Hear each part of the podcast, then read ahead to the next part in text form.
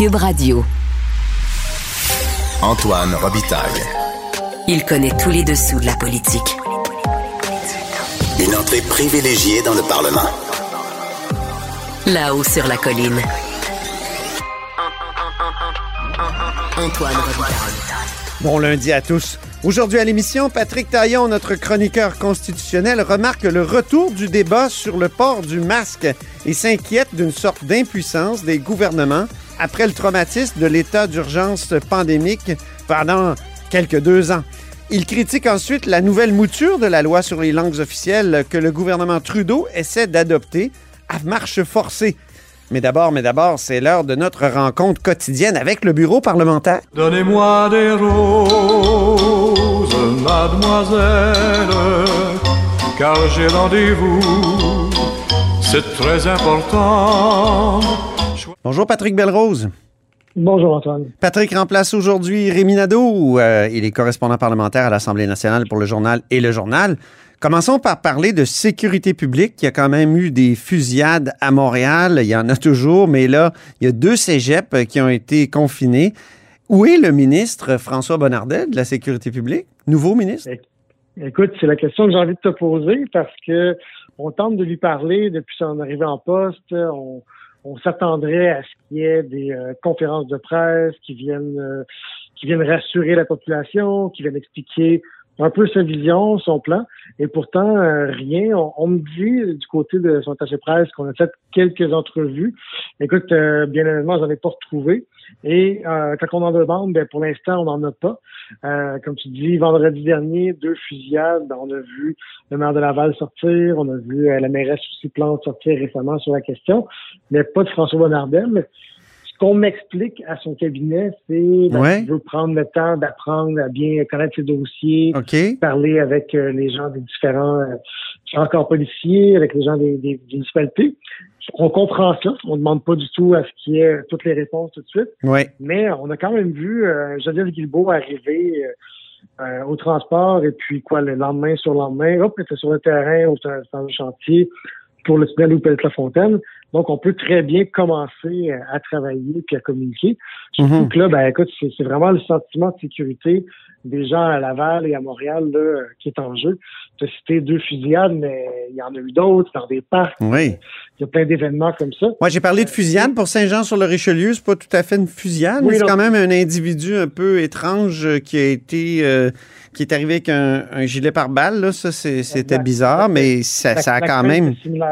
Ben oui, ça a quand même euh, conduit à l'espèce de, confinement du cégep pendant très longtemps. Tout à fait. Euh, donc, on s'attendrait à ce que M. Bonardel sorte. Écoute, c'est pas encore le cas pour l'instant. Même, euh, même la semaine passée, tu te souviens, on avait un article en un journal sur les gens de la, là, je mets des grosses guillemets ici, la garde nationale du Québec. Ben oui. Qui sont passés pour des policiers. Euh, M. Bonardel est passé devant nous pour entrer au Conseil des ministres. On a, demandé à son presse qu'il prenne un petit moment en sortant pour pour nous parler. On nous a dit non, non, il, est attendu quelque part, il est trop pressé.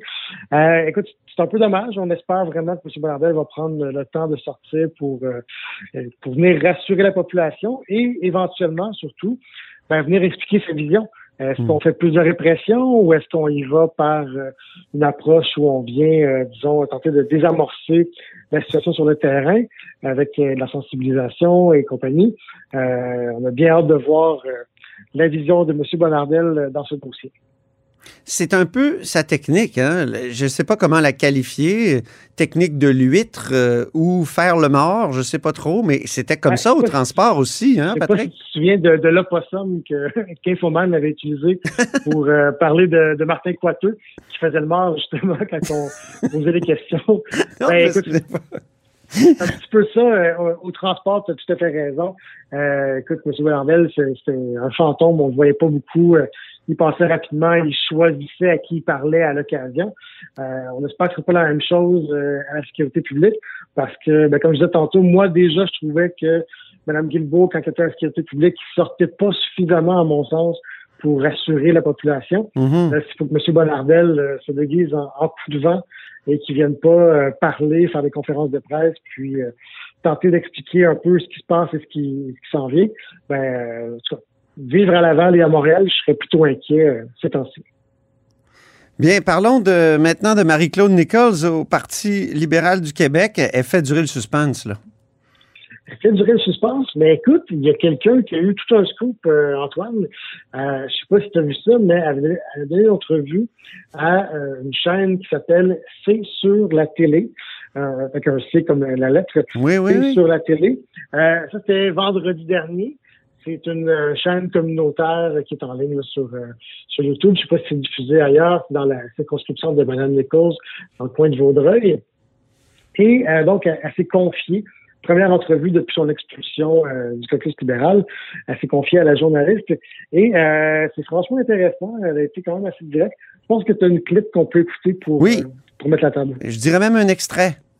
on l'écoute. Oui, c'est bien raison. Ben là, vous comprendrez qu'avec ce qui est arrivé dans les dernières semaines, euh, euh, les conditions de réintégration vont probablement être un peu différentes. Euh, ça a été une campagne de salissage à mon égard. Puis je sais qu'on fait de la politique, puis ça arrive dans tous les milieux de travail, là, mais c'est quand même assez blessant qu'est-ce qui est arrivé. Puis tu sais, on est une petite famille politique, puis quand on travaille à Québec, on est là des heures des longues heures, puis il faut travailler en étroite collaboration. Fait que je sais pas, je je vais être franche avec vous, j'anticipe euh, difficilement un retour sans excuses, c'est impossible. Ça va définitivement prendre des excuses.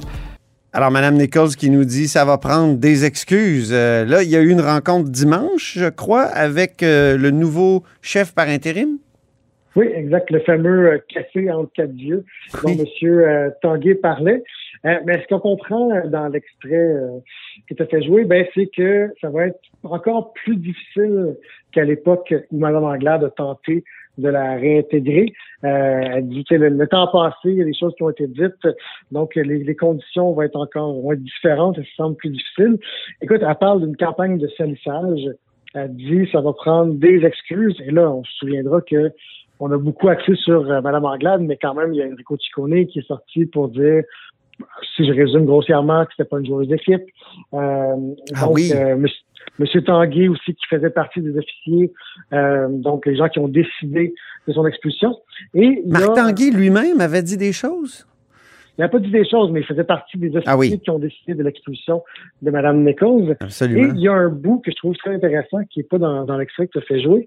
Euh, elle dit, puis là, il faut se souvenir que Mme Nichols, c'est une libérale de longue date. Elle a le Parti libéral tatoué sur le cœur dans l'entrevue. Elle parle même de notre chef, notre nouveau chef, même si c'est expulsé, puis elle, se reprend, puis elle réalise bien que euh, elle a toujours euh, à cœur le Parti libéral. Mm-hmm. Et elle dit, euh, elle dit, pour nous, se faire expulser du caucus, c'est la pire des sanctions. Et évidemment, ça, on, s'en doute bien. Ben oui. après ça, elle rappelle que l'autre personne qui est expulsée du caucus, ou en tout cas une des autres personnes, ben, c'était Jerry Sklavounos. Puis, elle dit, là, c'était comme c'était autre chose. Il y avait une, des allégations de viol. Finalement, il n'a pas été accusé. Mais du je suis dans la même catégorie, disons, qu'il y a des gens qui ont fait des choses très graves comme ça. C'est pas tout à fait faux, hein? Ben, c'est On peut comprendre pourquoi ça aussi euh, aussi insulté. Et elle dit, euh, tu sais, moi, j'avais j'avais rien demandé, j'avais pas rien exigé. Un matin, je suis euh, je suis exclu. Et elle dit, j'ai appris à la télé que j'étais exclu. Donc, hein? ça, ça ajoute l'insulte à l'injure. Là. On vient même pas lui annoncer, lui expliquer. Elle dit, non seulement je demande des excuses, mais j'aimerais comprendre pourquoi on m'exclut, parce qu'elle dit à ce jour, ça c'était avant la rencontre avec M. Tanguay euh, dimanche, elle dit à ce jour, je sais toujours pas euh, pourquoi j'ai été exclu. Euh, puis par la suite, elle parle de la, fausse main tendue de Mme Anglade. Donc, on voit que les, liens de confiance vont être difficiles, difficiles à rétablir. Absolument. Ça fait penser à la manière dont on a traité Marie Montpetit. Hein? Elle n'a jamais eu d'appel de, la part de Dominique Anglade pour euh, qu'on lui explique là, ce qui se passait. Elle a appris qu'elle était expulsée. Donc, c'est la même méthode. Sur la manière, tu as tout à fait raison. Par contre, dans le cas de Marie Montpetit, elle s'excuse rien, mais ce qu'on lui reprochait était autrement plus grave. oui, c'était grave. Là, Mme Nichols, on lui reprochait de ne pas avoir accepté un dossier qu'on lui proposait. Euh, elle pouvait très bien juste dire, écoute, je me sens pas à l'aise avec ce, ce type de dossier-là. Fait que c'est on sent que ça va être difficile. Par contre, là, aujourd'hui, ce qu'on a vu, c'est que M. Tanguy a remanié ses officiers parlementaires, vu qu'il était leader parlementaire et il devient chef, donc il faut qu'il euh, fasse de la place à d'autres. Et j'ai remarqué, et là, on me dira que c'est peut-être pas un signe de soit, mais j'ai quand même remarqué que Virginie Dufour devient leader parlementaire adjointe. Ouais. Et euh, c'est elle qui était en charge des dossiers habitation euh, pour le Parti libéral, donc qui, qui a été nommée chez Mme Anglade. Euh, c'est le genre de dossier que Mme Nichols aime beaucoup. Mme Nichols qui est Est-ce que ça veut dire que le dossier est libéré ou est-ce que Ça veut pas dire que le dossier est libéré. Non, c'est ça. J'ai vérifié, c'est automatique. Sauf qu'il va falloir faire un jeu de chaise musicale parce que M. Tanguay avait d'autres dossiers comme porte-parole, là, il devient Ouais. chef, donc il va avoir moins de temps pour ce dossier-là. Donc, il y a moyen de jouer avec tout ça.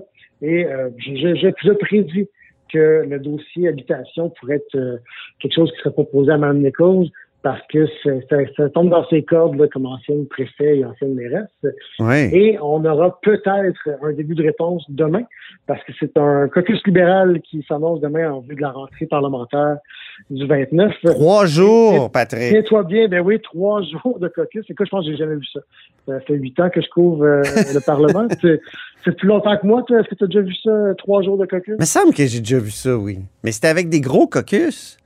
Un, Oui, un là- si petit caucus qui fait un trois jours, là, je- ça m'étonne. Je, je Ben, comprends pas trop. Moi, je pense qu'il y a beaucoup de linge sale à laver. ça prend plusieurs brassées. Hein? Exact. Et- dit, on va se prendre trois jours, là, on va être sûr de, de faire le tour. Euh, mais en terminant, je te dirais, ben écoute, euh, Mme Nichols, il va falloir qu'elle prenne une décision bientôt parce que euh, pour l'instant, le gros bout du bâton. Mais si ça dure, ça dure, ça dure, j'ai l'impression que son pouvoir de négociation va commencer à, à s'amenuiser parce que là, ben, à un moment donné, on va Ouais. écoutez, euh, mais quand même- quand même- Fois, deux fois. Il y a quelque chose de, de- comment dire, qui ne peut pas diminuer dans son pouvoir de négociation, c'est que le parti a actuellement euh, moins de 20 députés. Puis euh, ça compte, là, 20 députés. c'est important. Il me semble, en tout cas. Il me semble que ça, ça joue. L'autre chose qui m'a Ben, Il faut surpris. prendre une décision plus tôt, plus tôt que tard parce qu'un jour, quand Ben oui. est expulsé depuis des semaines et des mois, ben, ça se peut qu'on qu'on soit passé à autre chose. Je trouve que là, le, le pouvoir est dans, entre ses mains. Oui, Je sais pas si ça va être la même chose dans, dans quelques mois. absolument. Merci beaucoup, Patrick, et on se reparle très bientôt. Merci d'avoir remplacé Rémi. Ça fait plaisir. Je, ra- je rappelle que Patrick Belrose euh, est correspondant parlementaire à l'Assemblée nationale pour le journal et le journal. Merci, c'était vraiment délicieux. Hey, vous reviendrez, là. Ah oui, vraiment, bye. vraiment bon. Merci. Faites attention Ah oui. Ouais. OK, salut, à la prochaine. Votre auto, c'est un espace où vous pouvez être vous-même. Hey, c'était pas mangeable comme repas. Elle mérite d'être bien protégée et vous méritez d'être bien accompagné. Trouvez la protection la mieux adaptée à votre auto avec Desjardins Assurance et obtenez une soumission en quelques clics sur desjardins.com. Protégez vos dépôts, c'est notre but. La SADC protège vos dépôts dans les institutions fédérales, comme les banques. L'AMF les protège dans les institutions provinciales, comme les caisses. Oh, quel arrêt! Découvrez ce qui est protégé à vos dépôts sont protégés.ca. Vous écoutez là-haut sur la colline. C'est lundi, jour de chronique consti. Antoine Robitaille. Il pourrait nous réciter la Constitution canadienne mot par mot. Mais il aime mieux animer son émission. Mais bonjour, Patrick Taillon. Bonjour Antoine. Notre chroniqueur constitutionnel et accessoirement professeur de droit à l'Université Laval. Deux sujets aujourd'hui. Euh, Patrick, d'abord, les masques, le retour du débat sur les masques, et ensuite, les langues officielles à Ottawa. Alors, commençons par les masques. Le Collège des médecins qui recommande le retour du masque, ça te suggère quoi comme réflexion constitutionnelle? Ben, moi, ça me, ça me, je vois les gens s'inquiéter du retour d'une obligation, et, et moi, j'ai l'inquiétude totalement inverse, parce que je vois un gouvernement qui a renoncé à sa capacité d'obliger, qui est, Ouais. qui est un peu devenu juridiquement impuissant. Je, je m'explique. Ah oui? Euh, on a beaucoup critiqué le projet de loi 28 qui a été adopté au printemps dernier parce qu'il nous sortait très lentement, à moitié, progressivement de l'état d'urgence. C'était un système de cran d'arrêt. Autrement dit, on faisait un gel des décrets, Oui. mais, et c'est là que la, la- la loi a peut-être un effet pervers aujourd'hui, chaque fois qu'on enlevait un décret, c'était comme euh, impossible de revenir en arrière. Et donc, il, restait grosso modo un décret qui concernait la population, le port du masque dans les transports publics. Il a sauté. Le reste, c'était de l'organisationnel dans les relations avec les, employés du secteur public. Et là, ben, on sent qu'il y a un engorgement dans les hôpitaux. On est encore loin de décembre. Si jamais, je, je postule, mais si jamais l'intérêt public, le bien commun, commandait, ne serait-ce que dans les transports publics, de réintroduire le, ouais. le, le masque, mais j'ai bien peur que juridiquement, le gouvernement n'est plus capable de faire ça. Ah oui, c'est bon, c'est intéressant ça. C'est un point Parce de vue qu'on qu entend rarement, tu as raison. Donc, le, le, gouvernement, gouvernement euh, euh, a été pris par la logique des droits individuels, même si les droits individuels se sont cassés les dents devant les tribunaux. De facto, on dirait qu'ils ont gagné ils ont eu une loi qui, qui était intéressante euh, pour le printemps dernier, sortir de, de l'état d'urgence progressivement. Bon, ça, c'était pas un mauvais principe, oui. mais il n'y avait pas de vision à long terme dans la loi.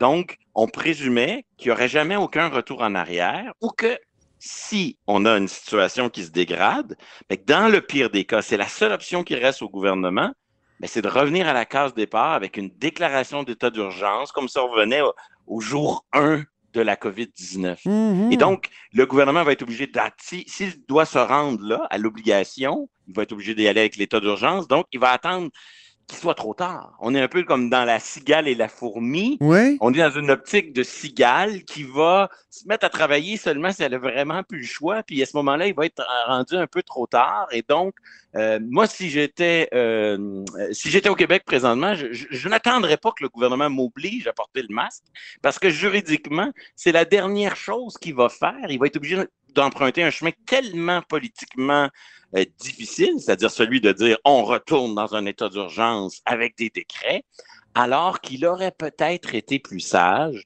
de dire bon ben on sort de l'état d'urgence, mais dorénavant il y a une loi cadre sur la COVID qui indique que à partir de tel degré de surcharge oui. dans les dans les hôpitaux à partir de tels risques, de telles menaces, le gouvernement peut, pour des périodes limitées, qui doivent ensuite être ratifiées par les députés de l'Assemblée nationale, Mhm. mmh. imposer le masque. Autrement dit, prévoir, pardonnez-moi le cliché, une nouvelle normalité qui permet de façon pas trop douloureuse de, de, de réintroduire de façon chirurgicale le masque si nécessaire dans certaines circonstances. On n'a rien prévu de tout ça. Et donc, si jamais ça se dégrade, ça sera rien du tout sur le plan des contraintes sanitaires ou le retour à la totale, l'état d'urgence, un gouvernement qui a euh, les pleins pouvoirs de gouverner par décret. Ce sera tout ou rien.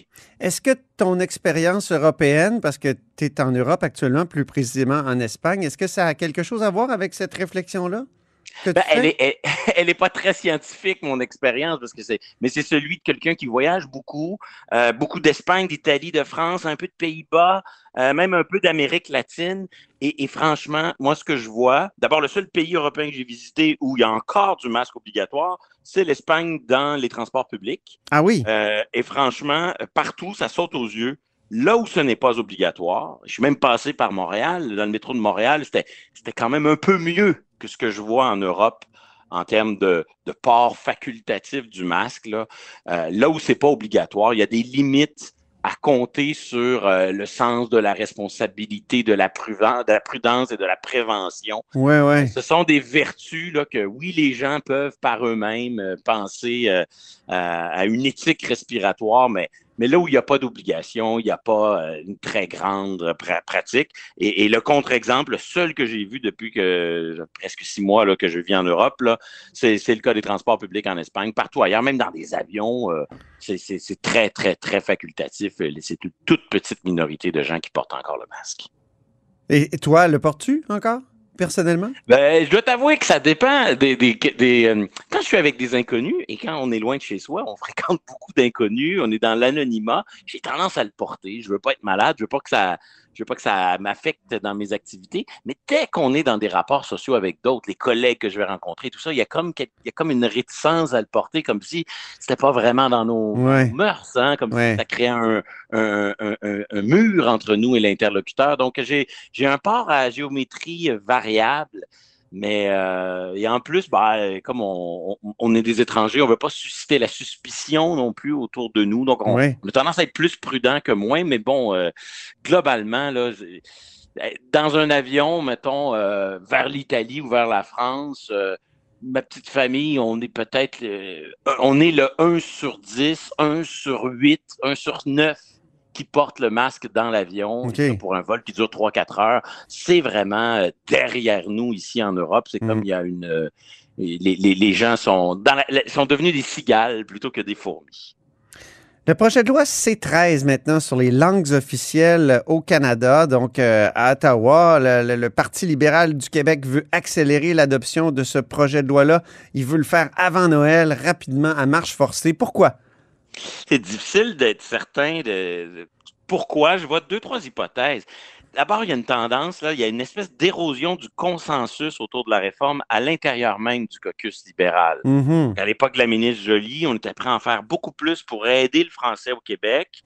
Et, et là, ça, dans la portion anglo-montréalaise du caucus est en train un peu de miner ce consensus-là. La nouvelle version du projet de loi par euh, la ministre Petitpas-Taylor marque quand même un peu plus de... Le, virage est plus timide. Et, donc, peut-être qu'on a peur qu'avec le temps, euh, le, con- le consensus s'effrite. Et, c'est peut-être aussi un manque d'ouverture à l'endroit des amendements de l'opposition. Tous les partis d'opposition ont beaucoup d'amendements à proposer.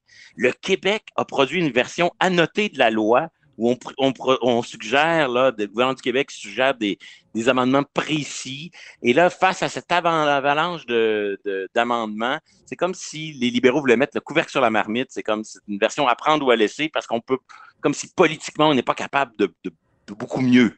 Ah À oui. terme, les véritables intentions du fédéral sont difficiles à cerner. C'est comme si on prend un virage euh, pour que tout le monde puisse bien comprendre. Là, on n'avait pas vraiment une loi sur les langues officielles.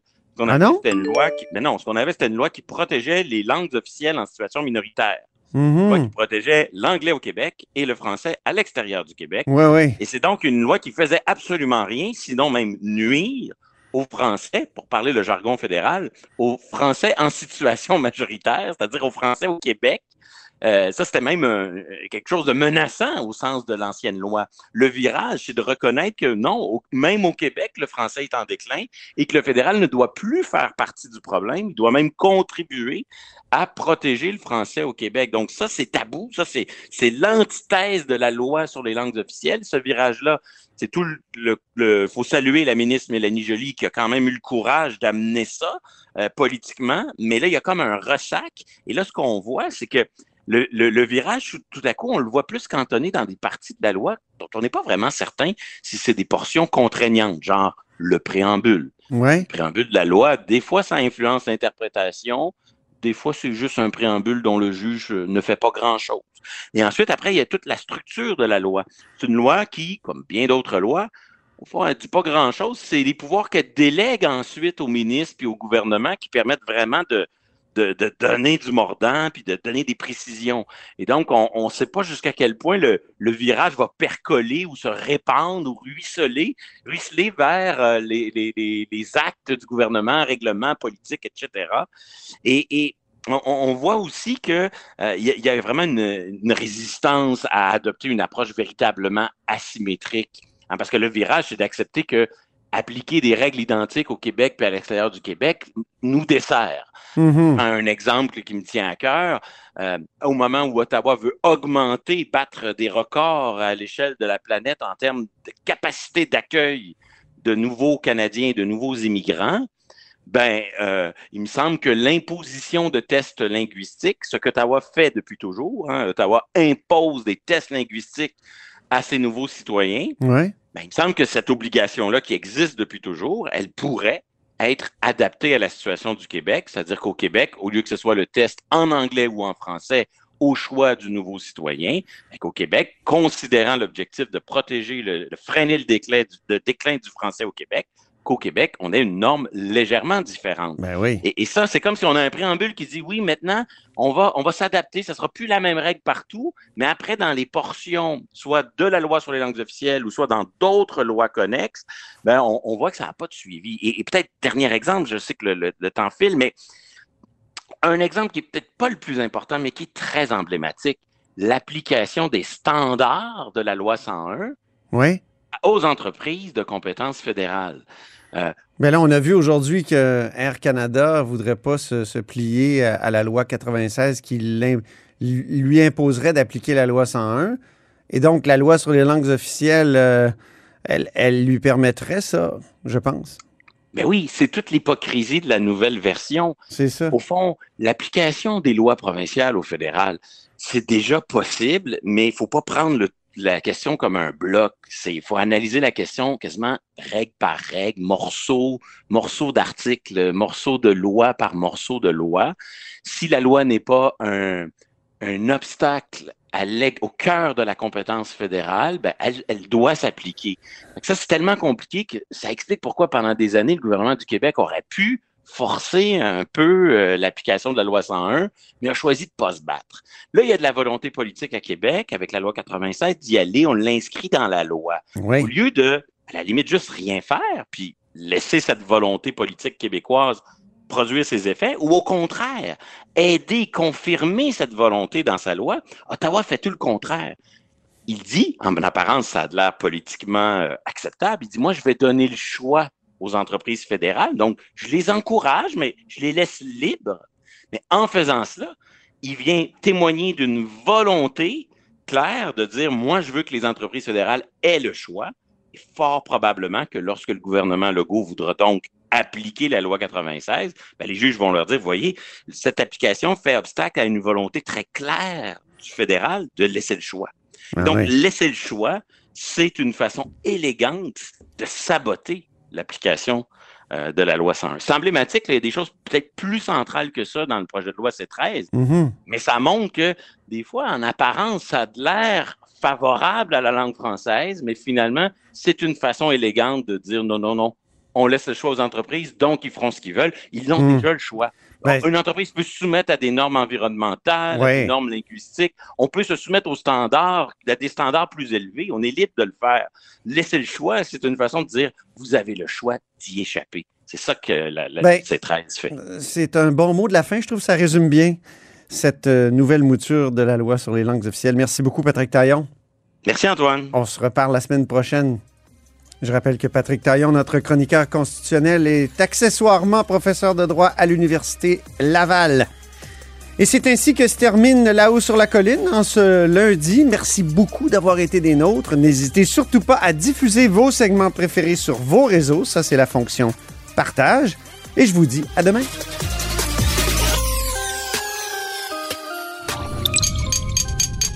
Cube Radio.